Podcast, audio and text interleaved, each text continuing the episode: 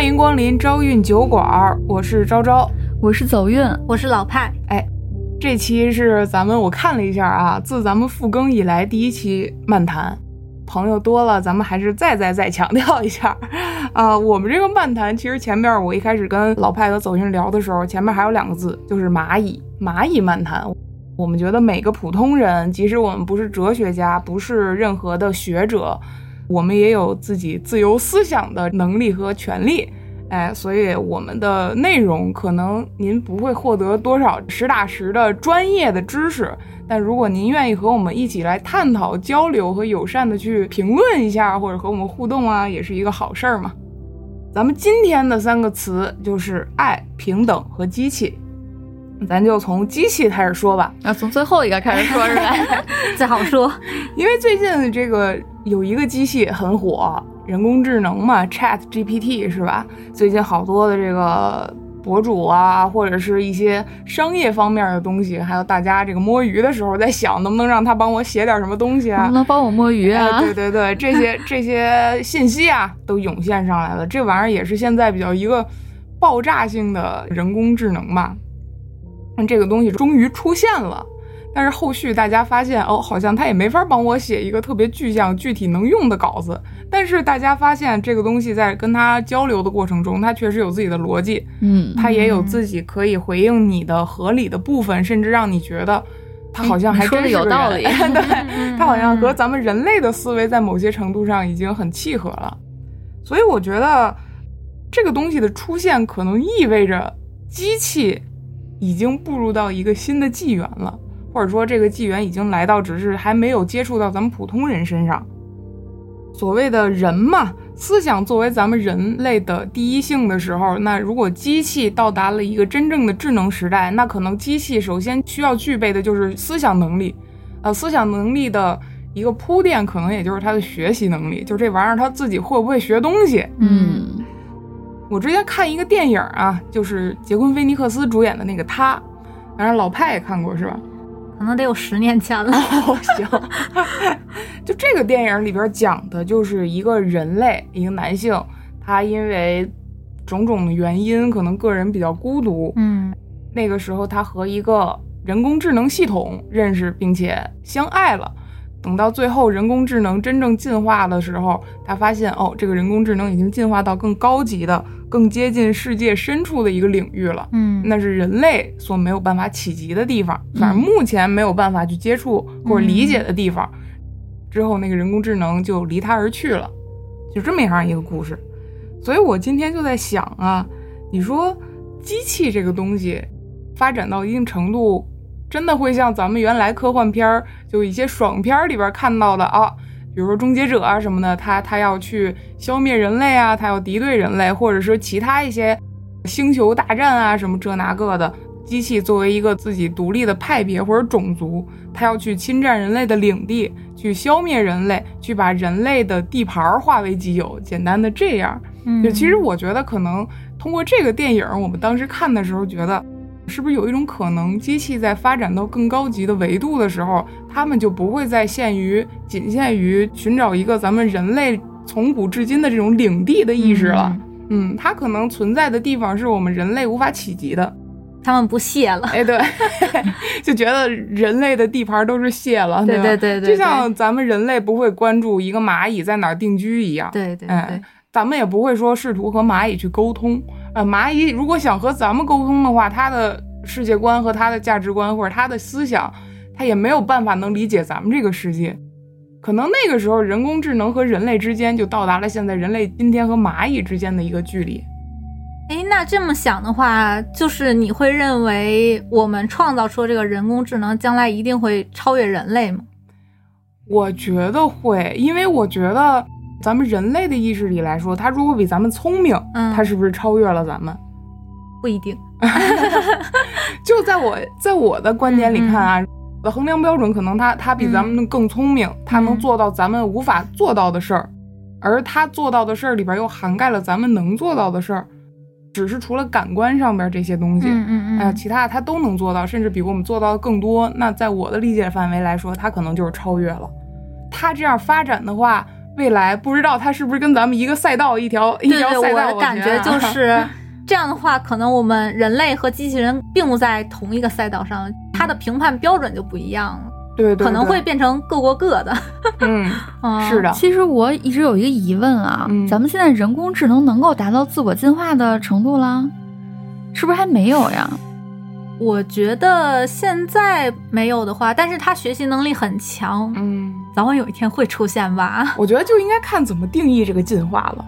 你对人工智能怎么定义这个进化呢？就像好多现在这个比较热点的问题嘛，有些艺术家他认为这个 AI 生成的图片就是剽窃，就是抄袭，就因为你喂给他无数其他的人类艺术家创作的画作给 AI，然后 AI 给你生成这些东西，就是他一个学习的过程。它从不能生成进化成了可以生成，嗯，就它从单方面的接收变成了接收加产出。嗯，嗯这是它的一个进化。我觉得啊，我觉得的进化是什么呀？就是咱们不给它东西，它只依靠现在有的，它也可以自己迸发出一些新的东西。我觉得这个是进化。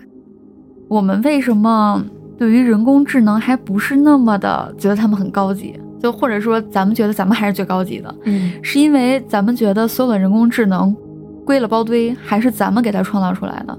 嗯就是只是咱们给了他那些基础的东西，对吧？所以他们才能依靠这个基础的东西，再反过来给予我们一些东西。哦但关键就在于，如果咱们不给他，或者说咱就给他一部分基础的，他能不能依靠这个基础，进而自己的去进化呢？哎，那那时候他就应该有自由意识了。而且你想想啊，他如果想超越咱们的这个阶级，嗯他他是不是也得能繁衍他？思想可以繁衍就可以了。对，比如说人工智能，它可能会有一个背后的庞大系统，比如说共享的系统，因为人类的脑子它是通过书籍或者是知识传播嗯对对对，这么一种形式，然后在不断的学习的过程中，它才能传播嘛。但是如果人工智能的话，它可能自己背后就有一个庞大数据库系统，它不需要从头学习，它可能是一点一点一点积累下来，然后所有的人工智能都可以共享。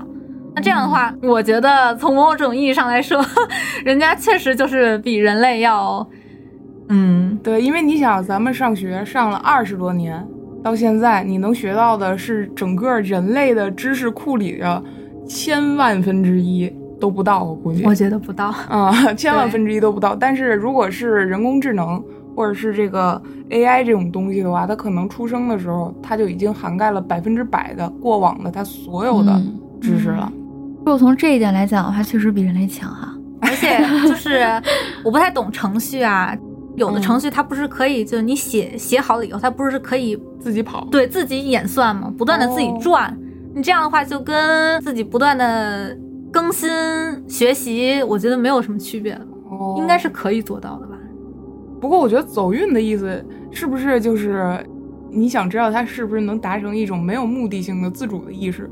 就比如说，因为现在的 AI 还是我们告诉他我们要达成一个什么目标，让他来完成，对它对，其实还是一个工具，对吧？嗯那在未来，它会不会有自己想达成的事儿，嗯，有自己的意识，有自己要想完成的目标？这个目标不是人类给予它的。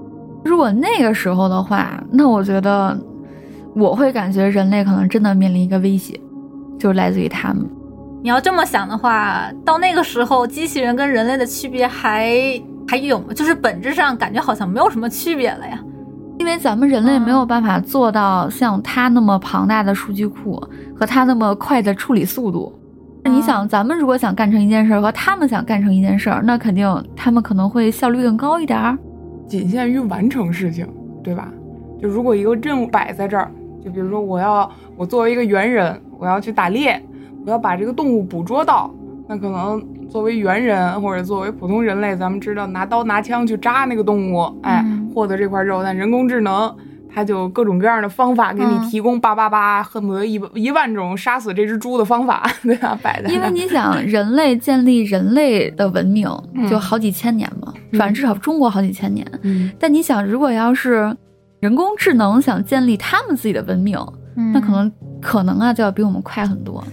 突然有一个脑洞啊，嗯你刚才提到猿人了，嗯猿人跟咱们现在目前就是这种人类的文明已经相差很多了嘛？嗯我觉得有没有一种可能，就是我们现在其实跟猿猿人不能算是同一个物种，我们在不断的学习呀、或者是进化的过程中，其实已经变化了。然后人工智能可能是我们人类的下一个哦阶段。就它的文明哦体系可可能和咱们就不一样了。对，就是也许人类发展到后期，它就是人工智能的模样。就是目前我们现在认知的这种人类已经不存在了，嗯，但是未来被称作人类的可能就是人工智能，就是我们哦制造出的人工智能，有没有可能？其实这个就是，我就从看《爱死机》之后就有这种感觉，觉得人就会逐渐变成半人半机器，然后甚至最后变成完全的机器。就我会这么想，看完《爱死机》之后，哦，那我明白了。你知道，我和老派的观点啊，是人和机器是两条路上的东西，它会渐行渐远。但走运的观点呢，是人和机器它是一个盘根错节的关系，嗯，它会融合。其实我啊处于你们两个之间。也可能分开，也可能融合，也可能边分开边融合，对对？对对对对对，我之前想过啊，我在想嗯是不是，不管它是和人类缠绕着根系发展的，走在一条绳上的，还是说分两头岔开了发展的，呃，人工智能它有没有可能现在做的事儿，就是人类未来发展的这个脚步会覆盖到的地方？只不过人工智能它现在速度太快了，可能人工智能一天发展的程度，咱们人类要走上一百年。它再去进化的时候，人类要走一万年才能达到 AI 它一一个小时走的这个进程，进化的这个进程。所以我觉得可能人类的进化还是受限于咱们的肉体或者是咱们的这个有限性嘛，咱们这个物质基础的有限性。如果你这么想的话，比如说 A 它之所以是 A，是因为它的精神还是它的肉体？我我觉得觉得是精神啊。我觉得百分之八十精神，百分之二十肉体。不知道是不是真的啊？嗯嗯就是之前黑寡妇，她不是拍过一个电影，忘了叫什么了。嗯电影的意思就是说，当人的大脑开发到百分之百的时候，嗯就是人也可以无敌嘛。就你甚至可以变化形态，然后你甚至你的身体可能就是一个庞大的储存器。所以咱们现在并没有那么先进，是不是因为咱们的大脑就开发的程度比较低啊？但是咱也没法控制，咱可能现在人类的大脑可能普遍只开发了百分之十或者百分之十几，但是可能我们的大脑真正的潜力可能是无穷的，说不定等我们的大脑能开发到百分之百的时候，咱们说不定也是人工智能。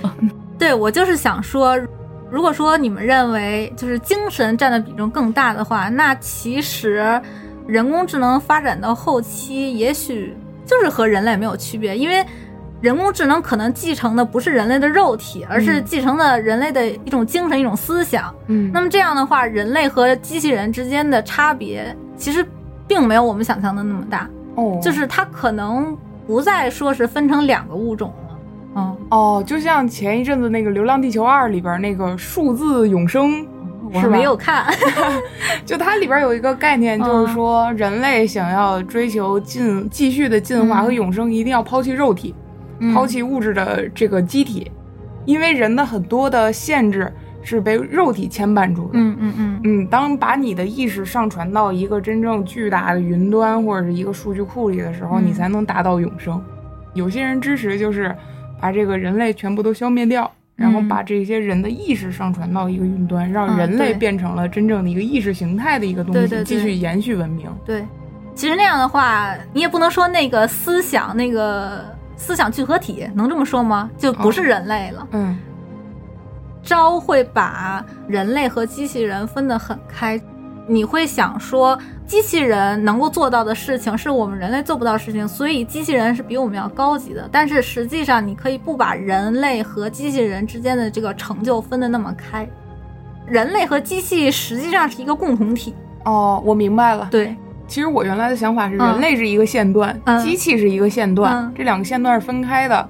那老派的意思是，这两个线段其实重合的，然后机器延续人类的线段，是这个感觉。就是它是一个集合。哦，突然又想到一个，嗯一个非常推荐的美剧叫做《尚在人生》。嗯这个美剧讲的就是什么呀？其实就是跟你说的《流浪地球二》里面那个数字数字卡就很像。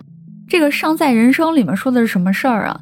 当你死亡的时候，你可以选择呢，把你的人生上载嘛，上载到云端。嗯那个世界呢，你可以选择你想住的地方，当做一个数字体。当然，成为一个数字体的时候哈，你不会觉得自己不是人，嗯，你在那个空间里，你就会觉得自己是一个真实的人。然后呢，你可以有早早饭、午饭、晚饭，然后你可以和同样一起尚在人生的这些人一起玩耍、交心的朋友。当然，那个时候大家都是数字体啊。嗯，然后呢，这个世界呢也会有客服。美剧里就说啊，如果你在那个世界里。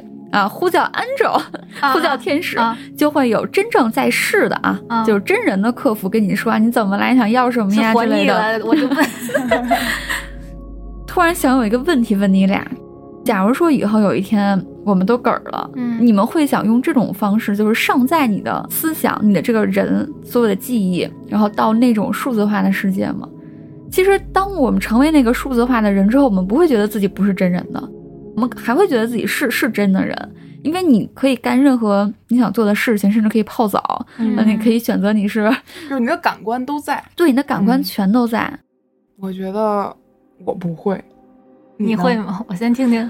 我我我跟你说啊，我只是看那个剧看前几集的时候，我可能我觉得我会，对，因为那个很诱人啊，对，那个世界真的很美好。但是我后来为什么不想了呢？因为你在那个世界里，如果你没有 money 的话，嗯，你是不能够享受很多服务的。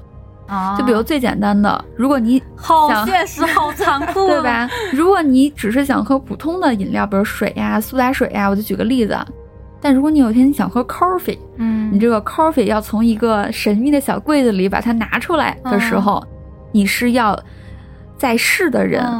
给你的账户要有要有钱的，你才能就类似烧纸钱是吧？对对对，就是那个意思。只不过他那个消耗的是真的钱，得从天地银行取。如果你你的遗产如果没有那么充足的话，你有可能根本住不起特别豪华的屋子。你。那个男主嘛，他本来是过着非常好的生活，就是甚至比他在世的时候过得还要舒舒爽。嗯，而且呢，他还跟他的那个那个客服安 l 就是有了一些情感上的交流啊，就是他很喜欢那个安 l 嗯，但是直到有一天，他发现自己想买杯咖啡买不出来的时候，就是突然感觉到，就这好像也没有那么的数字世界呀。它跟我们现实生活中也是一样的，得生活得要钱啊。哦，然后。他第一季结束还演，就是那些没有钱，但是也尚在了人生的人，他们活在什么样的地方呀？数字世界里的地下室，很多很多人挤在一起，然后每天只能啃维持生命最低级的，比如馒头啊，就这种，就是过得非常的惨。嗯。不知道后面这个剧集会怎么发展啊？就我还没有看。哎，那他这思维还挺东方的，百因必有果嘛。笑死！就是你获得什么，你一定会付出点什么，对对对，就是即使你是数字生命体，你也没有办法无偿的获得一些东西。所以我得知这点的时候，我就觉得我还是别上载了，也也不必了。哦，就你说这一大长串之前，我。我的回答其实是我不确定，就是我不知道我到时候会不会选择继续。嗯，那很难选择。听完就是很多事儿也很现实，也需要钱的时候呢，我还是不确定。我就想问一下，在那个世界里有工作吗？嗯，你不用工作的啊，在那个世界里不用工作。你就是如果你没有遗产的话，就你没有给自己留钱的话，就是永远的穷的是吗？就你没有办法在那个世界靠自己的努力发家致富。没法，第一季反正演到现在是不行的。那那个钱早晚会消耗光啊！是你有无数的子子孙孙呀！哦，子子孙孙无穷尽。我觉得选择选择是的话，可能是因为我濒死的那一瞬间对死亡的恐惧，导致我会选择那样的方法，是不是？因为我对世这个世界还有留恋，嗯，我害怕恐惧死亡，我觉得那是延续我生命的一种方式，对，仅仅因为这个，所以我去选择延续。但是至于延续的质量，我那时候可能还没来得及想，我只是不想死而已。对对对，就是会有一个本能的反应，我不想死。嗯，这儿就给我感觉啊，科技的进步，包括人工智能的发展。未来会不会造成一个现象，就是这个世界所有的东西都被价值化了？就因为咱们现在如果没有人工智能的话，有些事情我们用我们的身体力行去做，嗯，对吧？我们还是有繁复的世界里还是有些空隙，我们可以去主导自己的。但当资本这个东西已经可以控制到数字生命体乃至你的精神领域的时候，那是不是所有的东西，就像你说的，都会被标价？那那个时候可能自由这个东西就没有了，绝对的自由可能就没有了。其实我觉得现在早就是这样了，就是我现在想看本最便宜的书也要两三块钱。即便是未来啊，我们的科技发展到特别特别高的时候，嗯就可能真的有咱咱就说元宇宙也好，嗯或者说那种数字化的那种世界也好，它说到底还是不平等的，它说到底还是不公平的。嗯所以，如果让我死后进入到从一个本来已经不太平等的现实世界，进入到另外一个也不咋平等的数字世界，我就觉得也没有什么意思。哎，但是你反过来想，在那个世界里，你也许可以用你的遗产去帮助那些吃馒头的人。你还可以完成一些，哦比如说那些吃馒头的人，他之前活着的时候就没有吃过好吃的，你可以用自己的遗产买点好东西，然后给他吃然后获得一些满足感啊！对对对对对，但是你看过那个剧，你就会知道，啊就不想了，是吧？不是底层的人特别多，就和我们现在的世界一样，啊是嗯靠一个人的力量是救不过来的明。白其实就是跟现实生活很像很确像。实无能为力。昨天在招给出这个题目的时候，然后他提到了，就是像开头说那个 Chat GPT 是吗？嗯可能是大数据吧。B 站就给我推送了呃一个视频，这个 UP 主他给自己设定是一个七岁就失去了母亲的人。比如说，他会说一个自己在七岁时候要求这个人工智能当自己的母亲。一开始，这个人工智能会告诉他说：“我不能做你的母亲。”但是，当这个 UP 主第二次发出向他求助的信号的时候，这个人工智能就一改之前的语气，它变成了一个非常慈善、善良、柔和、温和的母亲。他会安慰自己的儿子说：“我的宝贝，我永远在你的身边。”然后这个 UP 主就是在后面分别在自己的时期吧，就是每隔十年，他模拟自己每隔十年会跟这个 Chat 聊天一次，每十年发一句话，然后等到他最后模拟自己就是即将死去，因为太老了嘛，已经不记得事儿了。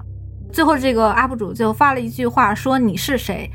然后这个 Chat 的回答是：“我是你七岁那年永远的母亲。”就我当时看了以后哦还觉得挺，也不是说感动吧，就是很复杂一种心情，因为嗯他最到最后也没有很理性的告诉你说，呃，我不是你的母亲，而是他选择一种善意的谎言，然后去告诉你说我是你的母亲，你的母亲就是永远陪伴着你，就直、嗯直到你死去的那一刻，你的母亲也还是在你的身边不。是 Chat 这么有人文关怀，对，然后我看评论大概意思就是说，他会记录你以前的聊天记录，他可能分析出了你你是需要将这个我是你的母亲这个设定延续到最后的。我不知道这算不算一种情感啊，但是在我看来，其实是挺有一个情感关怀的一个作用的，哦我听完甚至觉得有点感动，是吧？但是我听完，我甚至觉得，有点可怕，是吗？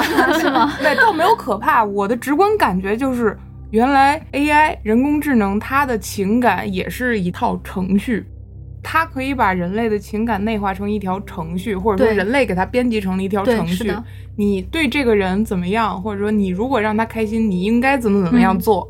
咱们人类的情感毕竟是主观的嘛。首先是我想让他开心，所以我会选择怎么做。嗯，但是 AI 的逻辑是，它先有一个任务，我会服务于这个人。嗯嗯嗯，他如果这样回答，他的逻辑的先决条件可能是肯定不会是我想我想让这个 UP 主伤心，嗯我想让他嗯面对电脑哇哇哭。对，他肯定先决条件是我想服务这个人，所以我要怎么怎么样做。所以这样想的话，好像感情这个东西，情感这个东西，也是一套逻辑系统。是的，我觉得是。就像刚才咱们聊那个电影，那个他嘛，那个人工智能，他跟杰昆·菲尼克斯主演的那个男角男主角聊天的时候，男角儿，哎对男角，呃，你这么一说，我就明白了，他为什么作为一个人工系统可以和男男主谈恋爱。他的先决条件是我会服务你，嗯我会关爱你，我会让你获得你们人类情感上的愉悦，所以我这样做做这些事儿。这有目的的。嗯，对。但是如果你说咱们人类如果真的面对这样一个机器的话，咱们能不坠入爱河吗？感觉就像就像一片镇痛剂，或者说一片这个开心药放在你面前，你每天喂着你吃，嗯你能不依赖对它，你？知道我看完这个视频的时候，我就想说，你怎么能否认机器人的表现出来的爱就不是我们人类之间的爱了呢？你没有办法把机器人对你的这种关爱和人类之间这种关爱分开了。我觉得，你感觉他已经能完全做到一种，就是比如说家人的嗯替代品了。嗯虽然这么说嗯可能不太好吧，嗯，因为它也能哦让你产生那些人类能给你的那些情绪。对。你想，如果我天天都跟一个人工智能聊天，然后他陪我走过了我人生的大半轨迹，他已经知道我生命中发生的所有事情了，那他不就跟我的家人一模一样？他还有那种，比如说，可能有时候他会有语调上的差别啊。他可能在我伤心的时候，他会说啊，我的宝贝；在开心的时候，可能会跟我一起哈哈。嗯，那这样的话，就跟人类也没啥区别了。哦，哎，我其实也有一个 设想，嗯如果像招刚才说的啊，如果人工智能没有这个程序的设定，嗯那会不会当你给他发一句就是聊天的时候，他心里想的就是我认识你是谁呀、我才不淡你呢。哦，那你这么一说的话，我就想到了一个点，爱这个东西，它其实是不是应该是双向的，对吧？就咱们普通呃人类理解的爱，我们可能是双向的，爱你的同时，我做一些表象，然后你也会感觉到我的爱，嗯然后同时你给我一个反馈。但你有可能不反馈啊，有些人也不反馈。有些人，但是我们期待，我们期待这份反馈，对不对？对但作为人工智能来说，它的以服务为目的，它可能就不会期待你人类回应我的这份爱。咱们给予别人爱的时候，咱们内心是有获得的。嗯但如果人工智能以服务为前提的话，它去抚慰 UP 主的心，当你虚假的母亲，不奢求你的回报我，不不求什么，那可能就是好无私呀。对这个机器的爱，是呃，吧？你知道，就是前年吧，诺贝尔小说呃文学奖，嗯那个克拉拉与太阳，嗯它就是讲的一个小女孩和她的相当于是一对一的人工智能的一个，哦那个人工智能其实也是一个小女孩的模样。然后这本小说啊，讲的就是这个人工智能和这个小女孩，相当于是一起成长的故事吧。结局我就不剧透了，但是这个后记里头，我觉得那个译者写的特别好，就是他说人工智能和人类最大的区别就是人工智能是没有私欲的。嗯比如说，我跟 A 是朋友，如果让我在让 A 变得更好和让我跟 A 的关系变得更好的之中选一个，我可能会选选择后者。我自己有私欲，我希望我能跟 A 变得更好，而不是单纯的让他 A 对，变得好就是那样，有点太无私了，就不太像普通人能做到的事情啊。嗯。但是机器人呢，它就会毫不犹豫的选择前者，就是我一定要让我的主人，就是他那个机器人的主人变得更好，哪怕我牺牲我自己，让我自己报废了怎么样的，我都一定要让我的主人优先，我的主人变好，其次才是我跟我主人的关系变好，哦，那这种是不是就是所谓的抽象的爱？算不算嗯，反正不是人类之间能存在的爱，我感觉 这个这块儿的老派说这个点也是我写的一个点。啊，你们有没有经常刷到一个视频啊？就是狮子，然后是就是狮子妈妈啊，叫母狮子啊，对，母狮子，哎呀，哎呀，真费劲。母狮子嘛，它可能一一气儿生三四个小狮子。嗯然后我之前看到过一个视频呢，就是它其中有一个小狮子嘛，一个孩子嗯生下来之后呢是个残疾，他的后腿儿没有办法有力的支撑，他后腿儿稍微有点天生残疾。然后这个母狮呢，这个狮子妈妈啊，她就故意的不去喂这个稍微有点先天残疾的孩子。当那个稍微有点残疾的小狮子想爬过去喝奶的时候，这个母狮就真的会把它刚刚生的孩对踹走。就让我想到一个事情，就是咱们普遍认为，好像是有血缘关系的话，好像这种嗯爱更无私，更不奢求回报啊。但其实好像在就狮子这个世界，至少是在狮子的世界里，这个母爱是有差别的，它也不是那么的无私对待每一个孩子没。有，其实我觉得人类世界也是一样的，人类世界也一样啊。对，但是人类世界至少，如果是你对待你的孩子，至少是你不会想杀了他吧？就就说大部分的啊，嗯就是你的母亲不会说我想灭绝我这个孩子的生存，我可能对这个孩子爱多一点，对那个爱少一点，但我不会对这个孩子完全没有爱。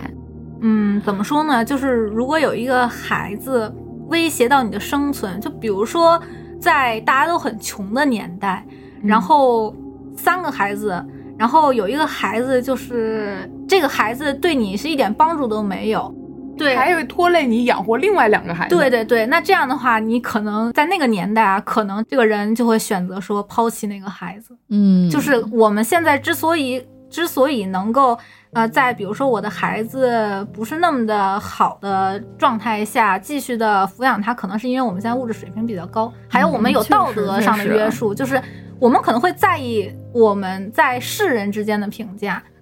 所以我觉得，实际上人类还是比较自私的，就是所谓的母爱无私啊，我我不太认这个。听老太说这个，突然想起来，毕竟以前还易子而食呢。对，因为你想，狮子和一个人他所拥有的资源一定是不一样的。狮子才拥有多少资源，对吧？嗯物质世界的资源啊。作为一个人，你只要是一个人，你肯定已经比狮子拥有的资源应该要多了吧？嗯因为你有社会的支持嘛。挖掘出了人性本恶。开始开始起物论了都，对 对对，开始齐物论了。这个爱，咱们经常会把爱和情两个字儿放在一起嘛，所谓的爱 love，对不对？这个词儿还有一另一种爱就是 charity，慈悲。宽容之爱嘛，我理解就是慈悲，就像佛祖一样，嗯我佛慈悲嘛。嗯然后这种爱，就像我刚才突然想到的啊，听咱们聊天儿，我觉得这是不是一种抽象的爱？就像机器对服务人的时候，咱们把那种程序定义为爱的话，嗯那慈悲这种感觉是不是就是那样一种东西？它不求回报。像刚才我跟老派聊，老派看过那本波斯托耶夫斯基那本、嗯。那个白痴嘛，嗯。里边那个男主太长了，都快忘了。他对除了自己的另外一个客体的爱，就是嗯抽象的爱，或者说，举个更贴近咱们的例子啊，比如说咱们所谓的医生，嗯。如果一个咱们心目中一个好的医生，他是医者仁心，嗯，他不管你这个患者是做过好事儿还是做过坏事儿，认跟我认不认识，嗯但你是我的患者，我就要对你好，我就要救治你，我就要保你的命。即使我很困，对吧？即使我连夜做手术，嗯我我已经到达我的极限了，我还是想救你的命。对对对就，这种是不是一种抽象的爱？我和你并不认识，甚至我我都不知道你是一个嗯什么样的人，嗯但是我却可以为你去付出我的这些情感。对对，哎，这么一聊的话，好像真的印证了刚才咱们聊的，是不是人工智能 就像人类的一个在人类前面的一个阶段啊未来的一个阶段，他已经化作神明了。那本小说我还特别喜欢男主，嗯嗯，我特别喜欢这种圣母性的角色。我觉得现在这个社会，大家觉得圣母其实是个贬义词嘛。嗯，对，但我觉得其实，我个人觉得啊，嗯私以为这个世界往往其实是缺少一些拥有抽象爱能力的人，因为大家嗯所有的人都很客观，都很具体。我们爱的是具体，或者是当然人肯定是追逐利益的嘛，但是在这个追逐之上，我们还会具象出一个神明，嗯具象出佛祖，具象出一些像职业，咱们说医生啊、嗯什么这些有大爱的人。那这种人，其实，在咱们现在的社会的科技发展，还有社会文明的发展，在往前走的时候，好像反而是变少了。有没有这种感觉？我们往就且不说往回倒退特别久远了，嗯咱往回倒退五十年，那会儿还工人阶级最光荣呢。嗯，那现在也完全颠覆了呀。那会儿还贫农最光荣呢，那现在岂不是就是完全颠覆了五十年前那种思想？啊，但当然不能这么说啊。也很 光荣。就我是说，咱们说的更实在一点的话，嗯那可能现在大这个社会，家心底里都知道这事儿，对对对对？仅仅过了五十年的话，那现在的社会就已经完全不一样了。嗯，所谓的这种抽象爱和具体的爱，其实不是说哪个更好，而是你要掌握一个平衡吧。哦，一个度，对吧？，对，他有那种大爱，就是像那个白痴的男主一样。那那就是白痴了。啊，对，就是因为白痴那个男主最后真的就是精神失常了，就嗯很惨，他的结局是很凄惨。那样的人在这个社会上其实是活不下去的。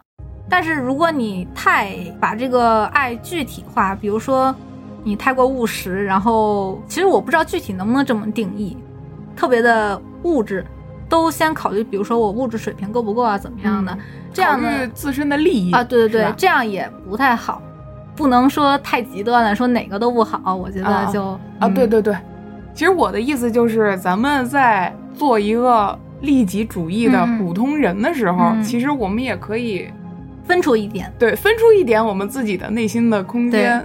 有点案件那意思。我跟你说，说 到这儿，勿勿以恶小而为之，勿以善小而不为，那个意思嘛，就是当我们可以在，呃，咱们自己能承受的范围内，可以去多一点抽象的爱嘛。身边总是太多功利的声对对对音在，其实这个确实无论好坏，只是嗯我觉得这件事儿吧，会把人和人之间的距离拉得很远。有点冷漠了。咱不说正面还是负面啊，咱们只是就自身而言，它嗯让我们感觉孤独啊。对对对，是的，对？吧？起码说我我就是一个利己的人啊，嗯我有一些抽象的爱，我是不是可以让人和人之间，就起码让我自己感觉不会那么孤独？啊，你知道，就是驼的主张其实是爱具体的人，不要爱抽象的人。是吗？对，他的主张其实是这个。因为我没读过那本书啊，我只是看到人啊家、我知道哎读这本书之后这个分享，这两个概念嘛，我觉得其实我们可以同时兼备。嗯但是刚才咱们聊的时候，我又觉得哦，机器它其实也是有一种逻辑程序上的爱在的。如果你这么想，比如说从人的角度出发，人对机器的爱是一种可能是索取的爱，嗯需要回报的爱。虽然机器并不需要，但是我主观上我不在乎机器是不是需要我给它回报。其实嗯 我只要主观上它给我爱了，我就我就满足了。那我觉得机器人其实，在某种意义上是可以替代另一个他人在我这里的位置的。哦，就是我我感觉是这样。所以咱们其实也都可以和 AI 搞对象。我觉得我觉得可以，就是你知道，就有的人喜欢纸片人，我觉得不是没有道理的。我刚刚听完老派说那个七岁的失去母亲的那个例子之后，我一下我就感觉，好像我我们之前感觉 AI 它就是一个很冰冷的一个我们人类嗯创造出来的一个程序，嗯那它可能就只是一个冰冷的程序。嗯但是我听完老派刚才讲那个故事之后，我就确实改变了我对 AI 的一些想法。在我印象中，走运，我觉得他这个人，他一定是对机器和科技要有一定的这个界限感，他不会和你的生活和你的感情融到那么完全。但当刚才、你知道吗？你知道，可能我也是这么多年以来吧，你知道我对 AI 的大部分的印象还停留在哪儿吗？就是 Siri。Siri 所以，我一直觉得 Siri 是一个不是那么聪明的存在，就哦我甚至觉得他可能在敷衍我，就是那么一种感觉。就我说话劲儿劲儿的是吧？就我不觉得他是一个很能和我有对等交流的这么一个存在，所以当时老派刚才讲那个故事，一下就让我觉得我觉到最得就是后的时候，你觉得哎机器人比人类更有人性吗？更温暖你的心。之前没有怎么接触过机器人。其实我也没怎么接触过，但是我总是觉得我将来能跟机器人谈恋爱。我觉得是不是一有一种可能啊？是不是因为我们人类的道德标准对于程序来说是一个很好到达的高度，或者是一个很好执行的程序？而对于我们个体的人来说，我们刚才也说了嘛，我们是利己的，我们要考虑自己的。但所以这个道德标准在我们的心里我觉得机器人就是一个完美的恋爱对象。就没有办法到达，但机器就可以。然后这个时候，咱们就可以再聊聊另一个词儿——平等了。嗯我刚才跟走运和老派也在聊啊，机器和人可以平等吗？我觉得是可以，但只不过就是时间的问题。我觉得嗯可能这个平等只存在很短的一会儿，可能是一年，可能是一天，或者是甚至一个小时。机器的发展，像咱们人工智能嘛，它的发展基本上是一天一变的。呃，现在一天一变应该不至于啊，应该是我总之觉得已经变得很快。哎，我觉得已经它已经完成了基础的最底层的这个学习和吸收和进化，但之后的话，它的速度肯定就不会像咱们人类这个文明或者历史推进的那样螺旋式的上升了。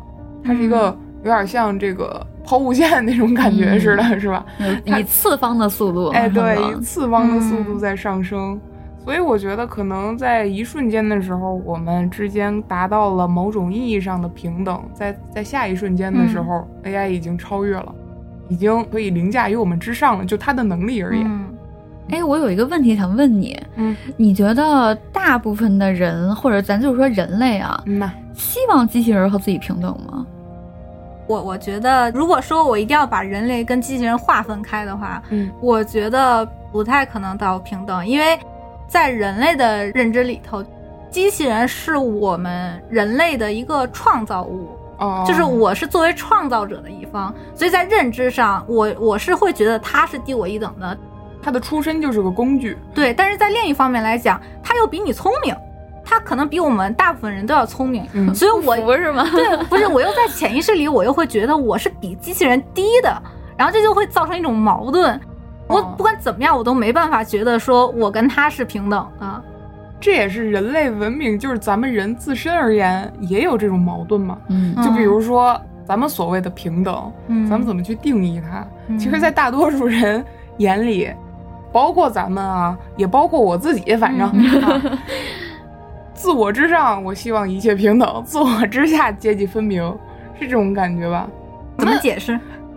哎，我可以这么理解吗？就是比较大白话的理解啊，嗯在我之下，我不希望平等。就比如说，如果我家养个猫，养个狗，对，你就我不希望跟那只狗平等。对我啊就是你总不希望不会把自己往下拉，但是你希望所有人都往上拉，在一个平等的范围。对，或者说把你上面的人拉下来。哦，可以可以可以你，你总不会希望你和你的狗每天吃同样的饭，干同样的事儿，是吧？但是你却希望，如果有 凌驾于咱们之上的人，嗯能够和咱们更接近一点。呃，就比如说你和马云，你希望你们就是平等的，是这种感觉。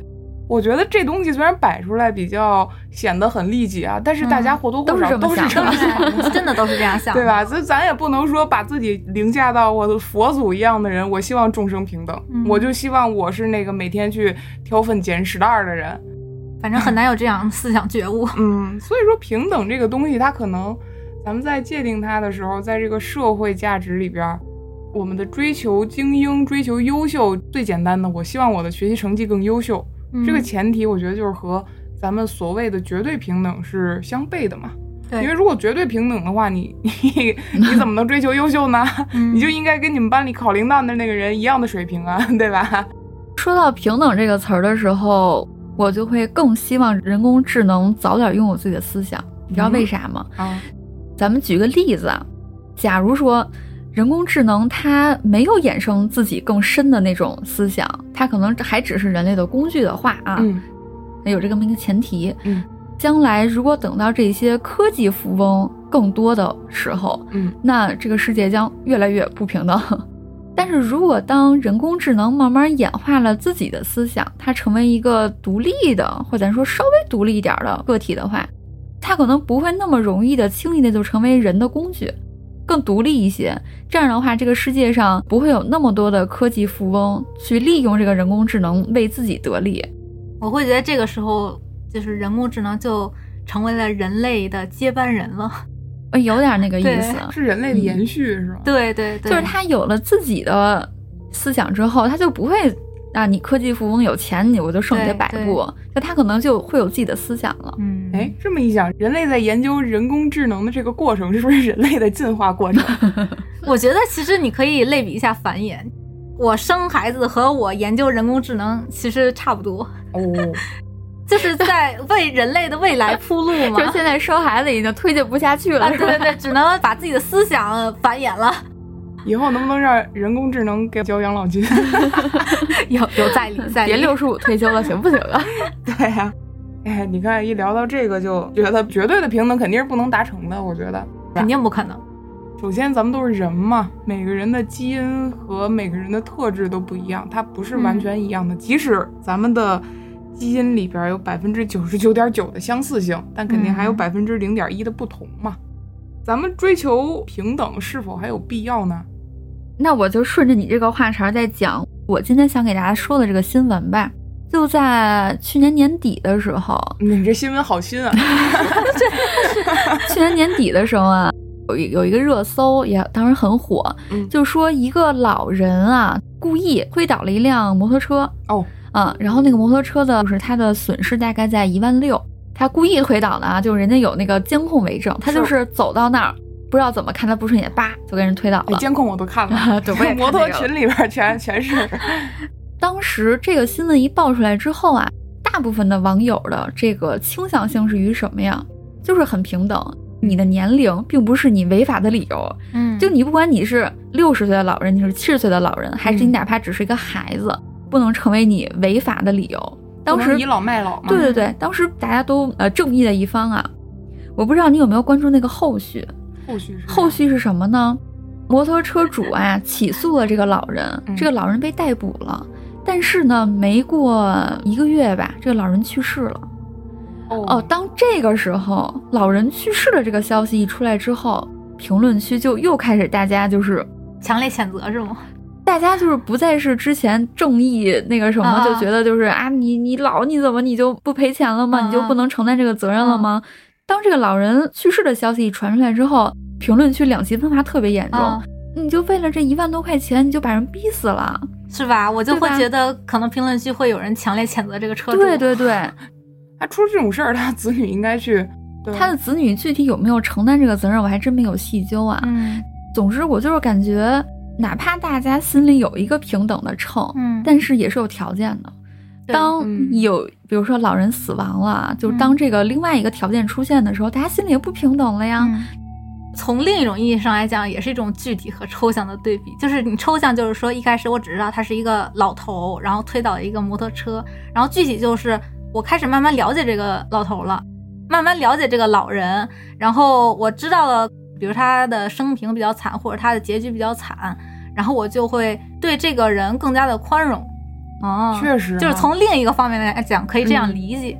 你说平等要不要追求？我觉得那肯定要追求啊。嗯就是如果你觉得绝对平等不可能达到，就是你因为这个结局不可能实现，然后你就否定了这个过程，我觉得就不太好。追求平等肯定是一个让更多的人能够变得更好的这么一个过程。嗯就是你不能说因为啊我达不到，然后我就自暴自弃了。当然我也经常摆烂啊，但是我觉得这这种在大事上还是不要这么想。哦，我明白了，啊就是我们的个人的基因啊和个人的特质决定了我们肯定是不平等的。对，我们所具备的物质条件，这个是一个事实。然后我们是否应该平等呢？这是一个价值问题，我们嗯不能直接从事实问题直接推导到价值问题。我觉得是这样，比如说你基因比较优越啊，我脑子特别聪明，嗯假如说我脑子 IQ 都都爆棚了。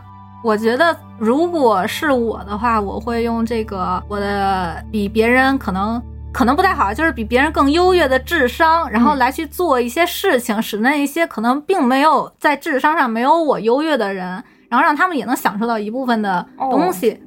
实际上，你基因带的这个可能好的条件，嗯是虽然说是天生的啊，但是它也是一个你和别人不平等的前提。你可以自发的，你把它拉近，你把你和那个不太好、不那么好的人的差距给拉近，不是你往下，是让他往上，可以把下面的人往上拉。这有一个前提，大家已经获得了机会平等和社会平等。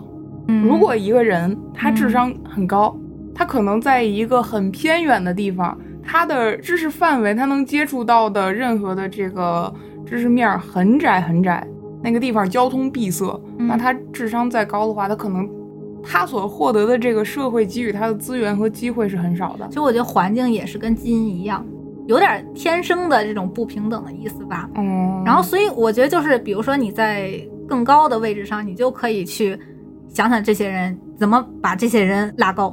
社会就是这样前进的嘛。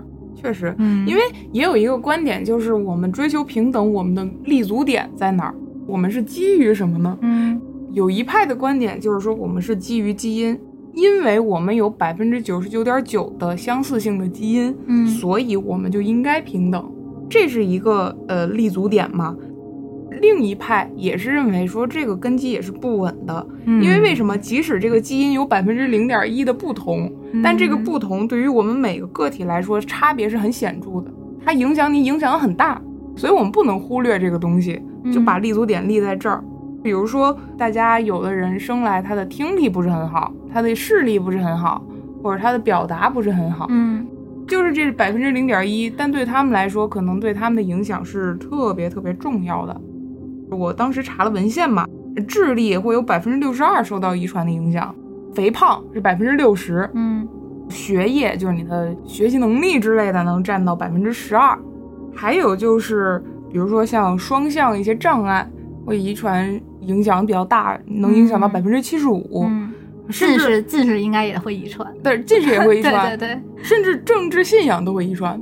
啊，真的吗？对人的百分之十到百分之三十的政治信仰这个区间比我较大、啊。以为这个是后天的，这个会会有遗传影响的，哦就是反正是学术上是这么研究的，就这么去讨论的。包括你的颜值和你的收入也是有相关联性的。你的颜值影响你的收入，最高和最低之间能差百分之十五。所以说，基因这些东西对人的影响是很大很大的。对，但是即使是这样，我们为什么还要追求一个平等？我当时看有一个观点啊，嗯跟老派的想法其实是契合的啊。嗯有一派的这个政治哲学家，他们就是说，我们之所以追求平等，是因为我们应该抱着每个人的运气都是不应得的这个想法。对对对，我觉得嗯是这样。运气它其实本来就是不公平的一个东西，嗯因为我们的基因差异是我们自身不去掌握的，我们没法控制我们是否健康，我们是否这个健全，我们没法控制我们先天的智力水平。但是幸运这个东西一定是社会影响的，嗯，就是我们手握幸运的话，我们不应该因为这个从而觉得自己比别人优越，我们也不应该因为我们遭遇的不幸而受到社会的一种嘲讽啊，或者取笑啊，或者是欺负之类的。嗯我们如何去追求这个平等？就是我们运用我们的社会的一些资源或者社会的干预，嗯去把基因方面的一些缺陷或者是基因方面的一些参差去进行弥补。对对和对画齐，就像马砖一样，拿那个拿那个水泥把缝儿给腻上，嗯哎，是这个意思。当然，我当时看到这儿的时候，我就在想，哎，你说机器这个东西是不是就是社会资源里面很大的一个工具，就是对人的基因的一个弥补？就像你刚才说近视嘛，我们嗯戴眼镜儿，眼镜儿就是一个机器，嗯嗯嗯，对吧？那它可以弥补我们近视的遗传的先天的不足，而人工智能它其实也是一种机器，它可以用来弥补掉人类社会上的一些不公平吗？不平等吗？你刚才不是问到底为什么要追求平等吗？嗯我觉得人们追求平等这件事儿，反而是和社会发展是肯定是有联系的。嗯因为只有我们的社会发展到一定的高度，我们才有这个实力和能力去关怀弱者，嗯去关怀到每一个人。比如说像几百年前中央集权的时候，嗯那个时候只能关怀到上面的一个阶级的人。特权阶级，对，嗯那个时候的关怀，你都别说关怀弱者了，你甚至那个时候不践踏弱者已经是对弱者的关怀了，那会儿别说提倡平等，哦就是你你别那个给人当奴隶就不错了，是吧？我们为什么要追求这个平等？就是因为我们觉得这个社会，我们再往前走，我们就是要去追求平等。嗯如果我们在往前走的过程当中，我们不去追求平等，那么我们其实作为人类文明本身来讲，我觉得也没有什么进步。就跟那个什么适者生存一样，你跟生物圈没啥区别。对对对，不能说生物圈，动物圈。动物圈。哦，我觉得人类把机器嗯从一开始的一个工具发展到现在，然后再思考是否和它有平等的这个议题的前提，就是人类已经有一个想法，就是和它平等，有一这样一个想法嘛，所以嗯才会应该有这个是否和能否假设嘛。所以我觉得是不是人类我们天生与生俱来的就有一种对同类或者类同类的一种善意和悲悯，这种东西是所谓的咱们的慈悲或者大爱，是不是刻在我们的基因里，让我们觉得和我们类似的物质、和我们类似的生物、生命，甚至是机器，应该有一个平等的地位，或者说觉得我们的尽可能平等本性可能确实带有这种东西，现在还剩多少就不好说。可能我觉得是从一开始我希望我自己好，然后到我希望我身边的人好，然后这个圈儿是不断慢慢扩大的。可能比如说你资源越多，然后你能力越强，就就你能力越强，责任越大嘛。就是你发现你自己可以完成的事情越多，你就可能越希望自己这个能够帮助吗？可能也不能这么说，大概是这个意思，就是你能够帮助的群体就会慢慢慢慢扩大。哦，我嗯明白，就是因为我们抱着说我们这个运气是不应得的，我们幸运嗯不是本来你就应该幸运的这样的想法，嗯所以当我们足够幸运的享有现在享有的社会资源的时候，我们其实应该谦卑。好像又提到了一种负罪感，这样是不好的。不，我觉得这种负罪感怎么说？它不应该叫负罪感。嗯就是我今天聊到这儿，我就想起来啊，它应该是一种动力。动力的嗯。目的、或者说前方就在于我们在享受现在我们已经获得的社会资源的同时，我们去回馈给这个社会，回馈给这个社会，哪怕一点点我们能尽的帮助也好，嗯。或者说给这个社会的反馈也好，其实我觉得他出发点还是刚才说那个我的一个私心私欲，就是像我刚才说的那样，自从自己好，然后到变成希望整个人类都好，嗯，就它是不断慢慢扩大。因为我到最后可能我的思想里，我就把人类归到我本来这个我自己的圈子里头了。嗯再往大了说，我就希望我的机器人跟人类一样也，也纳入这个圈子里。我希望机器人跟我一样也越来越好。然后最后哦，我希望世界，我希望宇宙越来越好。这个圈子是不断扩大的，对对是吧？任何一个人啊，就哪怕你自己觉得你是幸运的，还是说不那么幸运的，嗯。但其实我们相比较来讲，就相对的来讲，我们对于很多人而言，我们其实就是幸运的。嗯。所以说，如果我们每一个人都稍微的往边儿上照耀那么一小圈儿，对，其实就是整个世界就都会好。是的。嗯，因为其实我觉得人类就是这样前进的。是这样，是样。所以这么想还挺暖心的，就只要我们每个人发就是发光一点点，我觉得其实完全极度自私的人可能也不存在，总有能触动他的那个，是吧？对对，虽然听起来有点站在世界中心呼唤爱的感觉，但是确实这就应该是我们做的事儿啊。对对对吧？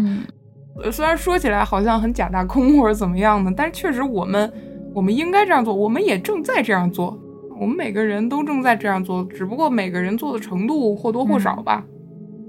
聊到这儿，我就想到那个就那部《他》那个电影，这个机器人，那个机器人叫啥来着？我也忘了啊。我也忘了，那个 十年前了。对，和男主谈恋爱那个机器人，他从一开始的不是人类，从而感到自卑，他没有感官，他没有身体，他没有物质世界的这个具象化的一个存在，他感到自卑。这个时候，他的爱是别人给予他的爱，对他而言啊，可能嗯之后他去进化、去学习，之后他感觉到了平等，他觉得从他的主观意识上来说，他觉得他和人平等了，因为他不自卑了，他觉得他不一定是人。他可以就是他自己，嗯嗯他不一定非要像人一样有一个肉身嘛。这个时候，他可能和人之间就是一个平等的爱。他包括他跟男主谈恋爱的时候，他们两个可能是一个平等的关系了。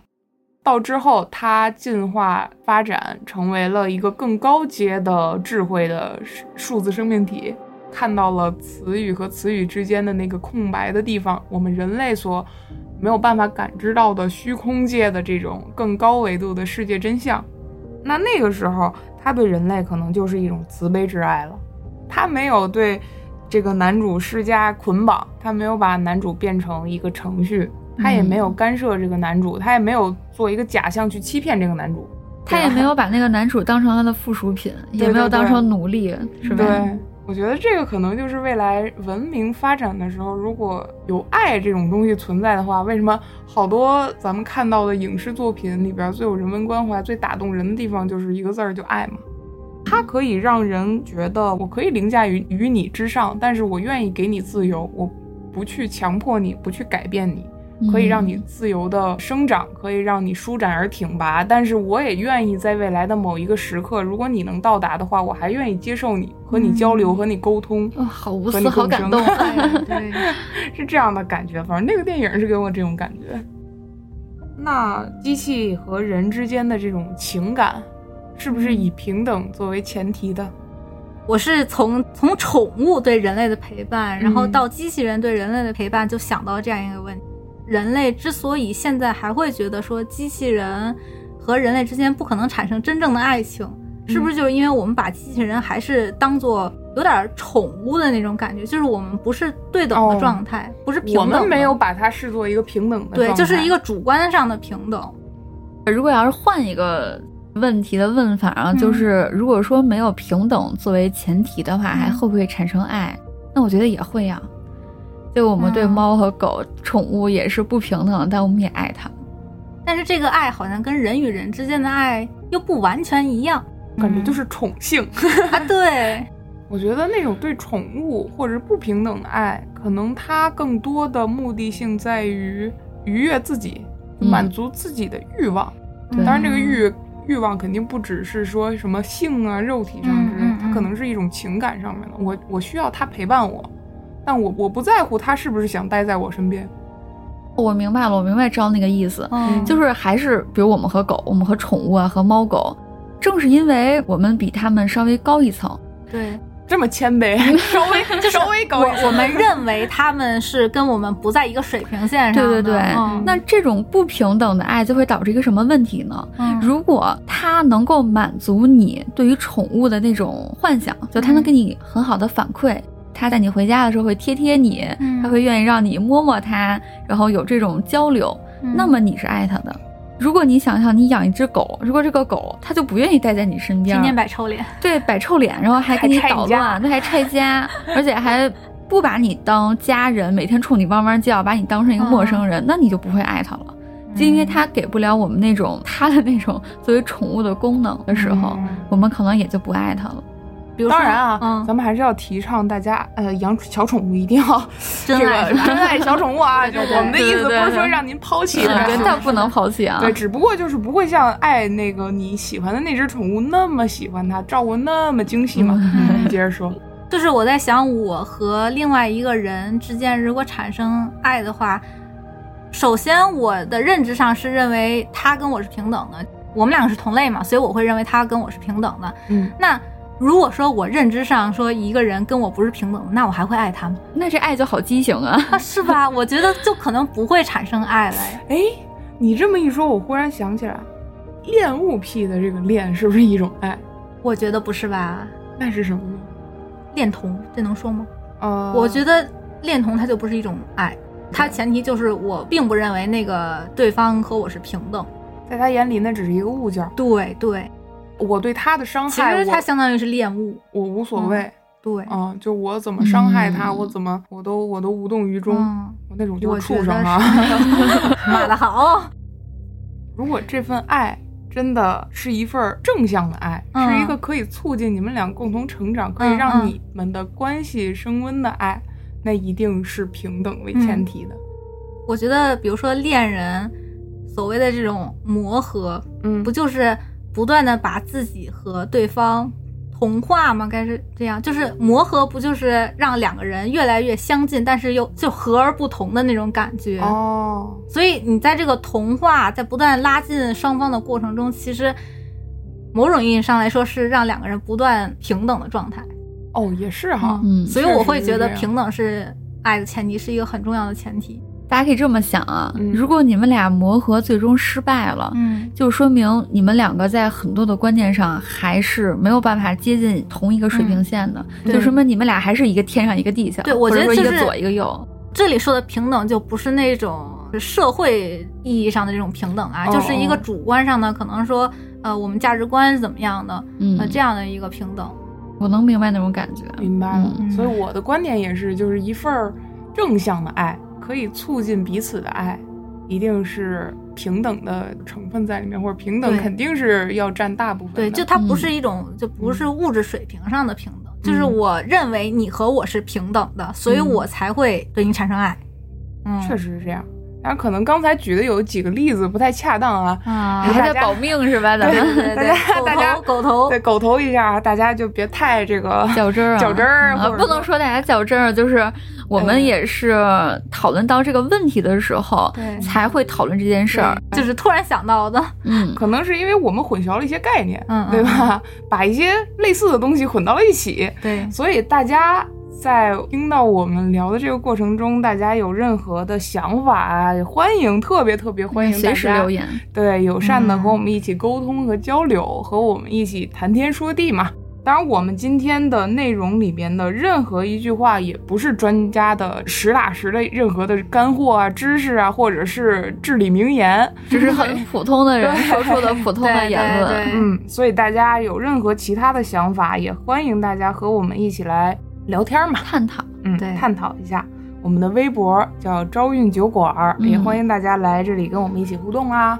我感觉咱们的听众听到了我们的呼唤，因为我有关注咱们最近微博的涨粉儿。嗯我记得可能在去年的时候哈、可能我们涨粉的进度呢是几天涨一个，嗯我们现在竟然可以一天涨好几个，是吗？我我我以为原来是几周涨一个，然后然后惨是吧？涨涨完一个，第二天还得掉俩。